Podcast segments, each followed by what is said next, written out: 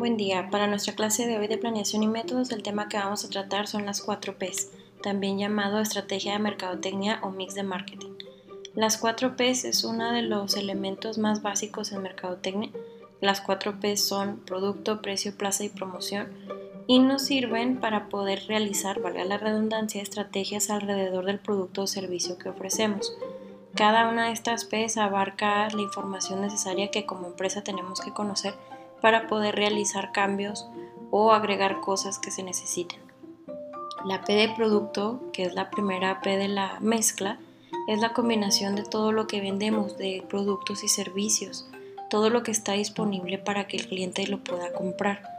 Aquí incluimos variedad de producto, la calidad, el diseño, las características físicas del producto, el nombre de la marca, envases, servicios, todo lo que es físico dentro de nuestro producto entra en esta P.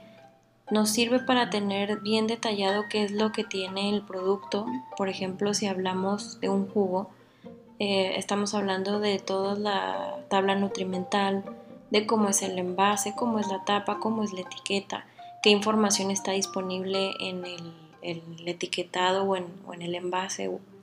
Puede ser envase, puede ser empaque, en el caso, por ejemplo, de las cajas de Tetra Pak. Entonces, todo eso nos va a servir para saber qué disponibilidad y variedad tenemos para los clientes en caso de que veamos que algo no está funcionando, poder hacer cambios ya sea en el envase para que no lleguen maltratados o por ejemplo en el caso del etiquetado que está muy reciente del mes de abril la modificación a la norma 051 sobre el etiquetado de alimentos. Todo lo que sea con altos contenidos de sodio, de azúcar o de grasa tiene que estar indicado con cierto etiquetado especial que tiene que empezar a verse ya en octubre. Hay productos que ya los podemos ver en tienda con ese etiquetado, son unos hexágonos negros con letra blanca en la que dice que este producto tiene exceso de azúcares, exceso de grasa, con la idea de que la gente lea con más atención las etiquetas de, de los productos que va a comprar y tratar de disminuir un poco la cuestión de la obesidad en México, que sabemos que es uno de los problemas más graves de salud que tenemos. Eso por poner un ejemplo. La segunda P es la de precio, que es la cantidad de dinero que los clientes van a pagar por obtener nuestro producto o nuestro servicio. Aquí hablamos desde precios de lista, precio con descuentos por alguna promoción, precio de mayoreo, eh, negociaciones individuales a lo mejor entre la marca y la tienda en la que vamos a vender nuestro producto, los periodos de pago, planes de crédito, entonces o formas de pago, si es con tarjeta, si se puede que con cheque, con depósito, transferencia, este, o en efectivo nada más, cómo se vaya a manejar, dependiendo del negocio. Todo esto también nos da un panorama de hasta dónde tenemos la facilidad de ofrecerle el producto a nuestro cliente con las formas de pago, qué tan difícil o qué tan fácil es acceder a nuestro producto o servicio. La plaza es la tercera P de la estrategia de mercadotecnia Incluye todas las actividades que la empresa tiene que hacer para que el producto esté disponible para los consumidores. Aquí hablamos desde en qué tienda se va a vender, qué tanto producto va a estar disponible para los clientes, los canales de distribución, la cobertura, el surtido, las ubicaciones, el inventario, el transporte, la logística, todo lo que sea facilitarle al cliente que pueda acceder a un producto. Por ejemplo, hay productos que nada más se consiguen en tiendas físicas. Hay otros productos que nada más se consiguen en tiendas en línea. Hay productos que te los pueden llevar a domicilio, que los consigues en línea y, también en tienda física. Todo depende de qué estrategia esté manejando la marca. Por ejemplo, ahorita con el caso de los cubrebocas, que muy al inicio cuando empezaron a, decirnos de que si era necesario que usáramos cubrebocas todos enfermos o no, eh, empezó la escasez de los cubrebocas. ¿Por qué? Porque en la logística que tienen los que hacen los cubrebocas con grado KN95 o los quirúrgicos que eran más comunes de conseguir, por ejemplo, en el súper o en una farmacia, se empezaron a agotar. No tenían contemplado que fueran a aumentar las ventas tan rápido por la pandemia, porque en un inicio se nos había dicho que los cubrebocas no eran necesarios. Cuando dijeron que siempre sí los teníamos que usar, se empezaron a agotar en todas partes. Ahí qué fue lo que pasó?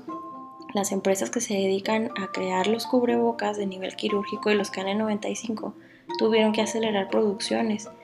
Es todo un trabajo de logística desde obtener la materia prima para hacerlos, apurarse y hacerlos en tiempo récord y ir a repartirlos a todas las tiendas en donde se pueden conseguir farmacéuticas, hospitales, supermercados y donde se pudiera para que la gente pudiera tener acceso. Ahora, en ese inter, que más o menos fue un mes, que se empezaron a agotar los cubrebocas, ¿qué fue lo que pasó? Una oportunidad de negocio para personas físicas que, que vieron ahí la oportunidad de hacer cubrebocas de tela. Incluso hubo instituciones gubernamentales de otros países, aquí en México no, que sugirieron que uno mismo hiciera su cubrebocas para dejar los cubrebocas quirúrgicos y los de grado KN95 para el personal de salud.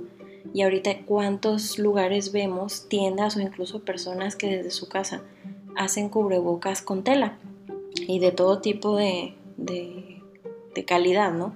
Entonces ya hay más disponibilidad y si se fijan bajan los precios de todos los cubrebocas porque ya hay más opciones de compra. Por último tenemos la P de promoción. La promoción son todas las actividades que comunican las ventajas del producto y van a persuadir o a tratarte de convencer eh, de que compres algo. Aquí se incluye la publicidad, ventas personales, promoción de ventas, relaciones públicas y marketing directo. Aquí de lo que se trata es de darle difusión a lo que nosotros vendemos. Si nosotros vendemos comida, ¿cómo le vamos a dar difusión? A lo mejor usamos redes sociales, a lo mejor usamos volante en las calles, a lo mejor ponemos una lona por cerca de donde está nuestro negocio. O si, por ejemplo, en el caso de los cubrebocas, casi todo el mundo se está anunciando en línea, ya sea por Facebook o por Instagram o cualquier otra red social, están anunciando que están vendiendo sus cubrebocas con diseños de todo tipo y que te los personalizan y un montón de cosas. Y la gente va dando, va corriendo la voz para que todo el mundo se dé cuenta de que existen. Eso ahorita es la publicidad más básica y pues más económica. La de las redes sociales porque puedes hacerlo de manera gratuita. El chiste es que la gente vaya compartiendo, compartiendo y compartiendo. Pero también se pueden hacer cosas más grandes y hay más presupuesto, como poner, por ejemplo, espectaculares, como poner anuncios, por ejemplo, en los camiones o en los taxis, o poner a gente en la calle repartiendo volantes, o poner una botarga fuera del negocio. El chiste es qué estrategia vamos a utilizar, qué acción específica tenemos que usar para que nos, eh, nos encuentren, para poder darnos a conocer. La publicidad a grandes rasgos, porque es un tema que vamos a ver el siguiente cuatrimestre, es todo lo que las formas de dar difusión a nuestro producto que nosotros pagamos. Aquí hablamos de medios masivos como la televisión, el radio, el periódico, este, las revistas, los volantes, todo lo que nosotros paguemos para que nos encuentren y nos vean, eso es publicidad. Las ventas personales es toda la interacción que hay entre el vendedor y el cliente ya en la tienda. O si hablamos, por ejemplo, de que conocemos a una persona que vende por medio de Facebook, no sé, ropa y accesorios y zapatos, y la contactamos, ese ya es una venta personal, es uno a uno. En general se trata de que sea este, cara a cara, o sea, en físico. Pero ahorita ya se está dando más la cuestión en línea, pues por la pandemia y la facilidad de conseguir las cosas. La promoción de ventas se refiere a toda aquella estrategia que te hace que el precio sea más chiquito, más accesible para que la gente lo pruebe. Aquí entran, por ejemplo, los descuentos, los programas de lealtad de que si compras X número de, de producto te hacen un descuento, las pruebas gratuitas que, por ejemplo, si han ido a Sam's, a Costco, a City Club, te están dando muestras de comida, ¿no? Y te animas a probar algo que de otra manera no lo hubieras hecho. En el caso de los cereales, por ejemplo, los premios que te ponen de que un carrito, de que un boleto para quién sabe qué, o un disco para hacer ejercicio, te regalan una bolsa, lo que te regalen, todo lo que sea regalo en la compra de un producto entra como promoción de ventas. Y una de las estrategias más utilizadas en el caso de Estados Unidos, que aquí en México tiene muy mala fama, es el uso de cupones. ¿Por qué digo que tiene mala fama? Aquí en México no estamos acostumbrados a usar los cupones, nos da hasta pena, no todo el mundo obviamente, pero mucha gente le da pena usar cupones, así como que lo ven muy menos, muy naco, como dicen. Y realmente no es así, realmente usar los cupones pues es aprovechar un, buen descuento o que te regalen algo que de otra manera no hubieras comprado porque a lo mejor ni sabías que existía. En el caso de Estados Unidos la cultura de los cupones es otra cosa. Allá hay gente que incluso junta todos los cupones que se encuentra, hay páginas web dedicadas a cupones los imprimes o incluso desde el celular te los escanean y hasta les terminan pagando porque son tantos los cupones que usan, son acumulables, cosa que aquí en México tampoco no se hace, todo excluye a todos los demás, o usas uno, o usas otro, y en Estados Unidos no. Entonces la gente ahí es más común que use los cupones. Nosotros no tenemos esa cultura, se podría hacer y sería muy interesante. Haría que muchas marcas ganaran incluso más. Pero pues es cuestión cultural, que eso también lo vamos a ver más adelante. El relacionista público es el que se va a encargar de la imagen de una empresa. Por ejemplo, si vamos a presentar un nuevo producto, vamos a suponer que la marca Sabritas va a sacar un nuevo sabor de papas o una nueva marca de, de papas también o de botanas y se va a hacer una presentación de producto. Un relacionista público está encargado de organizar todo el evento, de que vaya la prensa, de que vayan a lo mejor los portavoces que eligieron, si van a elegir influencers, a quién van a elegir. Entonces ellos se encargan de toda esa logística, de preparar todo eso para que todo salga bien. También son los encargados de dar la cara cuando pasa algo malo. Muchas empresas han tenido este, grandes crisis de marca debido a errores que han cometido o porque se les ha descubierto algo que no debería ser y el relacionista público es el que se encarga de resolver ese problema sobre todo de imagen. Por ejemplo, les platico uno que pasó en 2015. En 2015 la empresa La Costeña tuvo un problema con los chiles que vienen enlatados porque resulta que para ciertas épocas del año contratan personal temporal porque necesitan aumentar producción. Entonces, durante esas temporadas contrataron mucha gente joven, la mayoría estudiantes. Y por ahí hubo un problema de que dos muchachos eh, se estaban tomando fotografías dentro de la fábrica, siendo que es, en la mayoría de las fábricas el reglamento es no traer el celular en, piso. Pero el caso es que uno de ellos se baja su pantalón y su ropa interior y sale de espaldas, este, nada más se ve el trasero en la foto, como si estuviera orinando en donde van pasando los chiles en la, en la banda antes del lavado. Obviamente eso no lo sabíamos como clientes. La foto empezó a rodar en redes sociales y todo el mundo empezó a, decir cómo es posible que pase esto en la costeña y la costeña no haga nada, ¿no? Entonces hizo un escándalo obviamente en redes sociales, ya la gente ya no quería comprar chiles, ya se les figuraba que todos estaban alterados. Entonces la marca tuvo que sacar un comunicado, que ahí el encargado de sacarlo fue el relacionista público de la empresa. Entonces, a grandes rasgos el comunicado ustedes lo pueden buscar. Eh, decía que ya habían tomado acciones en contra de esas dos personas, incluso acciones legales, obviamente los despidieron porque no deberían de estar haciendo esas cosas. Entonces iban a investigar qué había pasado y llegaron a la conclusión de que todo eso que había pasado, que no pudieron asegurar si realmente orinaron o solamente fue la foto montada, fue antes del proceso de lavado del chile, o sea que de haber pasado no debería de tener ningún problema porque los chiles pasan por un proceso bastante estricto de lavado antes de envasarlos. Aún así la gente no se queda conforme. No va a ser para nada la misma difusión de un comunicado oficial a la foto que fue el chisme. Entonces mucha gente todavía unos 2-3 años después no podían superar lo que había pasado y dejaron de comprar. Eso es un golpe a la, a la marca, es una crisis de marca porque ¿cómo le haces para convencer a la gente de que los chiles no tienen nada malo? Y de que puede seguir consumiendo cualquier producto de la costeña, porque también ese fue otro caso. Cuando salió lo de los chiles, todo el mundo asumió que todos los productos de la costeña iban a estar alterados.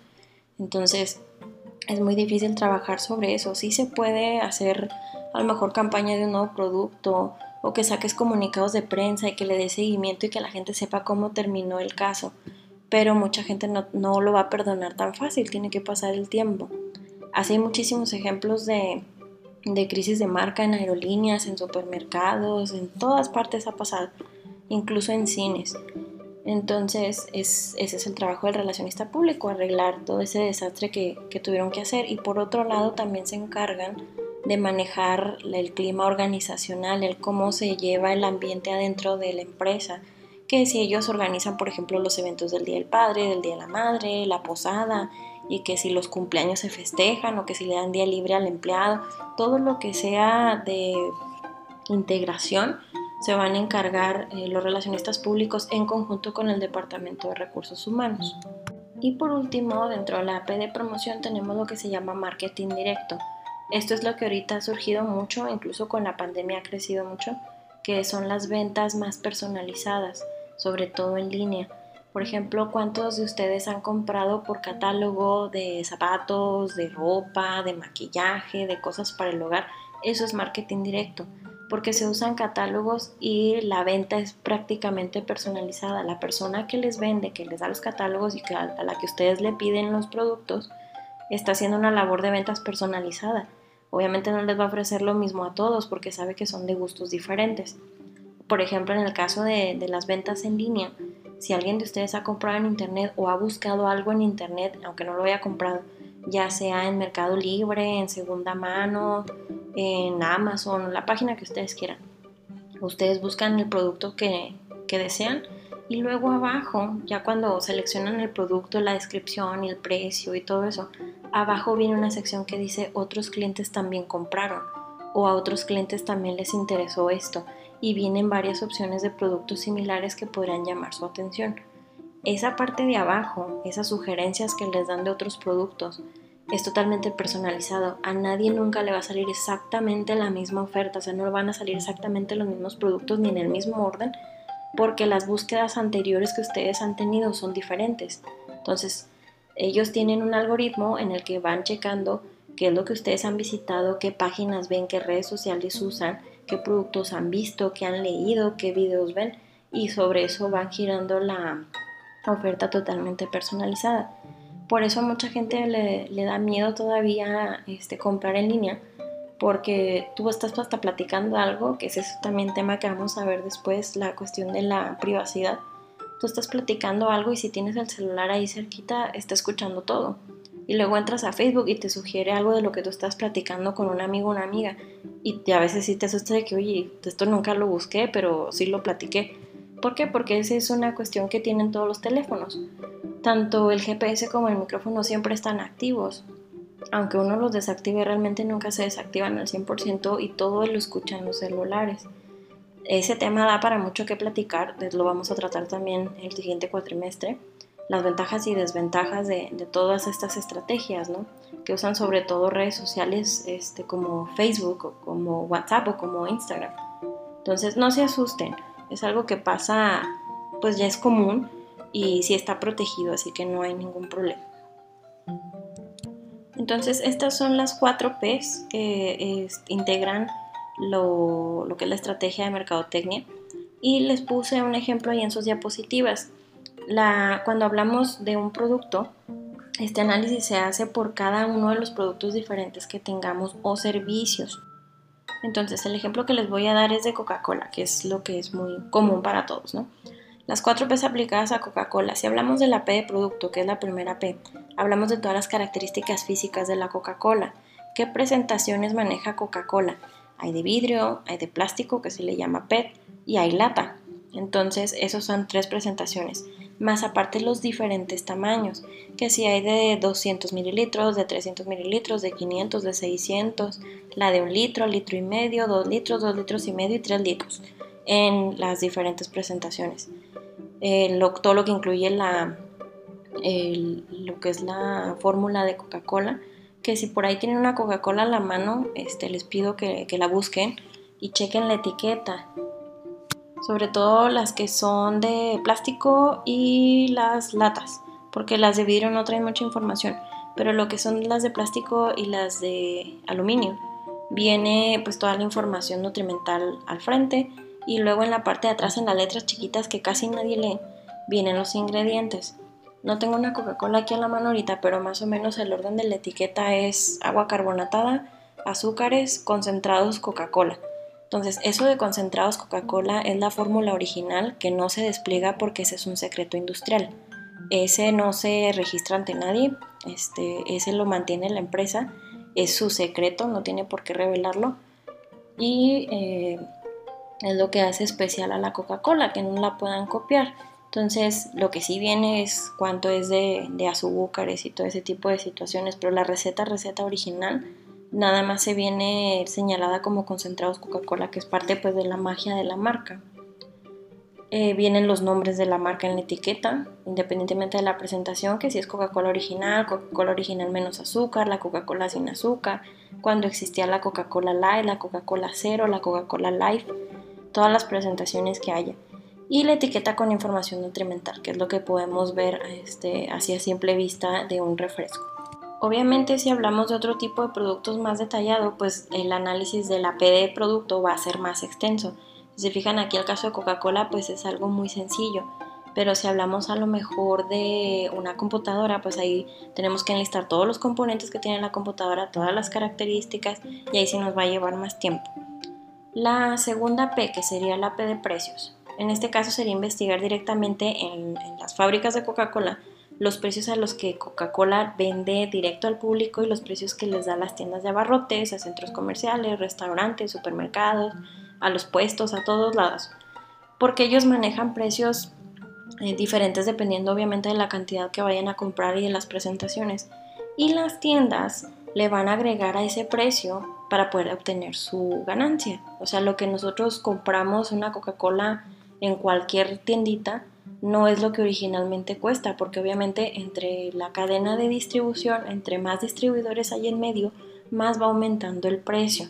La cantidad en la que aumenta es totalmente dependiente de cada distribuidor. Entonces, por, eso hay diferentes precios en Coca-Cola. Si alguien este, ha comprado, por ejemplo, en un puesto de barbacoa, por poner un ejemplo, el refresco de 600 mililitros puede costar 20 pesos, por poner un ejemplo. Si uno va al Oxxo, cuesta, si mal no recuerdo, porque hace mucho que no voy, hace como, como unos 12 pesos. Y luego si va uno al aeropuerto cuesta como 60 pesos y es la misma Coca-Cola. Pero ¿en qué cambia el lugar y la ganancia que obtiene cada quien? Los aeropuertos son muy caros, ¿eh? súper caros. La P de plaza significa que en dónde se va a poder conseguir la Coca-Cola. En este caso está muy sencillo porque prácticamente en todos lados se consigue una Coca-Cola. Pero en el caso de, de Coca-Cola que estuviera haciendo este análisis, tendría que enlistar todos los lugares a los que les vende Coca-Cola para saber en dónde le faltaría. Digo, Coca-Cola llega a todos lados, ¿no? En el lugar más recóndito de la sierra puedes encontrar una Coca-Cola, pero es lo que se debe hacer en teoría, ¿no? Enlistar todos los lugares en los que se vende para saber en dónde sí y en dónde no. Por ejemplo, el caso de la Coca-Cola, que a lo mejor me faltó agregar en la P de producto, es cuando envían los concentrados de Coca-Cola a los restaurantes que usan maquinitas como las cadenas de hamburguesas, los restaurantes, entonces a ellos se les vende de forma diferente y a ellos incluso se les enseña cómo es que se le tiene que echar eh, lo que viene siendo el jarabe o los concentrados de la marca a la máquina y con qué cantidad de agua y todo ese tipo de cosas, ¿no? Entonces, eh, todo eso se tiene que tener enlistado para saber con quién tenemos negocios de ese tipo. En el caso de, de los jarabes que se venden para las maquinitas, no todos los restaurantes tienen, porque hay restaurantes que tienen exclusividad con Coca-Cola y otros tienen exclusividad con Pepsi. Entonces no podemos decir que está en todos los restaurantes, tenemos que checar bien en cuáles. Y por otra parte, dentro también de la P de Plaza, tenemos que ver la cuestión de logística y los transportes. Coca-Cola en este caso tiene un sistema de transporte propio, uno de los más grandes, si no es que es el más grande a nivel internacional junto con el de Bimbo, eh, que incluye trailers, camiones, trocas, los camioncitos eléctricos que vemos ahí en el centro, autos, motos, tienen de todo. Entonces también se debe tener un control de qué, este, transporte es el que utilizamos para llevar qué tipo de Coca-Cola a qué tipo de lugar. Y la promoción, que es toda la publicidad y difusión por otros medios, tenemos que este, ver todas las formas en que Coca-Cola se anuncia a la gente. Digo, Coca-Cola es como que un experto en publicidad, ustedes lo han visto, las campañas grandiosas que tienen para Navidad con los ositos polares y con Santa Claus. Y luego en, no sé, el resto del año siempre están enfocados a valores que a la felicidad y a la familia, a los buenos momentos, la felicidad y todo. Entonces, si se fijan, es un producto bastante familiar, busca como que la unión, y más que vender el refresco, te vende el buen momento, la experiencia. Entonces, si tenemos que ver, por ejemplo, que si nos anunciamos en televisión, que si usamos espectaculares, anuncios en YouTube, anuncios en redes sociales, si hacen concursos, todas, todas las formas en las que Coca-Cola se da a conocer a nivel internacional o incluso local van en la P de promoción. Entonces, así es como se hace a grandes rasgos un análisis. Obviamente, si nosotros no, estamos trabajando para la marca, pues va a ser muy difícil que sepamos muchas cosas. Las podemos asumir como clientes.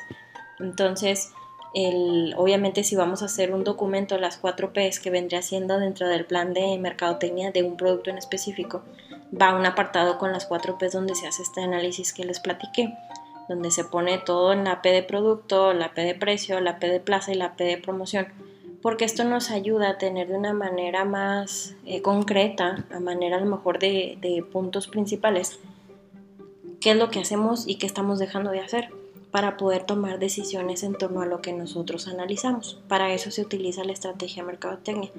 Nada más les quiero mencionar, si les interesa más allá lo que es mercadotecnia o tienen este interés por una licenciatura en mercadotecnia, para cuando lleguen a, la carrera, porque les platico, a mí me pasó en la carrera, cuando vi el tema de las 4 Ps nos decían que hay muchos autores que manejan 8 Ps, 6, 12, hasta 20 hay autores que incluso tienen pensado que las 4P son un tema ya obsoleto.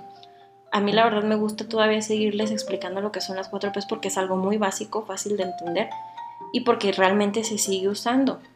A lo mejor no todas las empresas lo hacen todo el tiempo, pero es algo que se debe de hacer porque es una manera más sencilla de tener toda la información respecto a cada producto que tenemos para poder tomar decisiones. Entonces, con esto acabamos el tema de esta semana. Van a tener ahí una pequeña actividad con respecto a hacer un análisis de las cuatro P's de un producto que les voy a asignar a cada uno.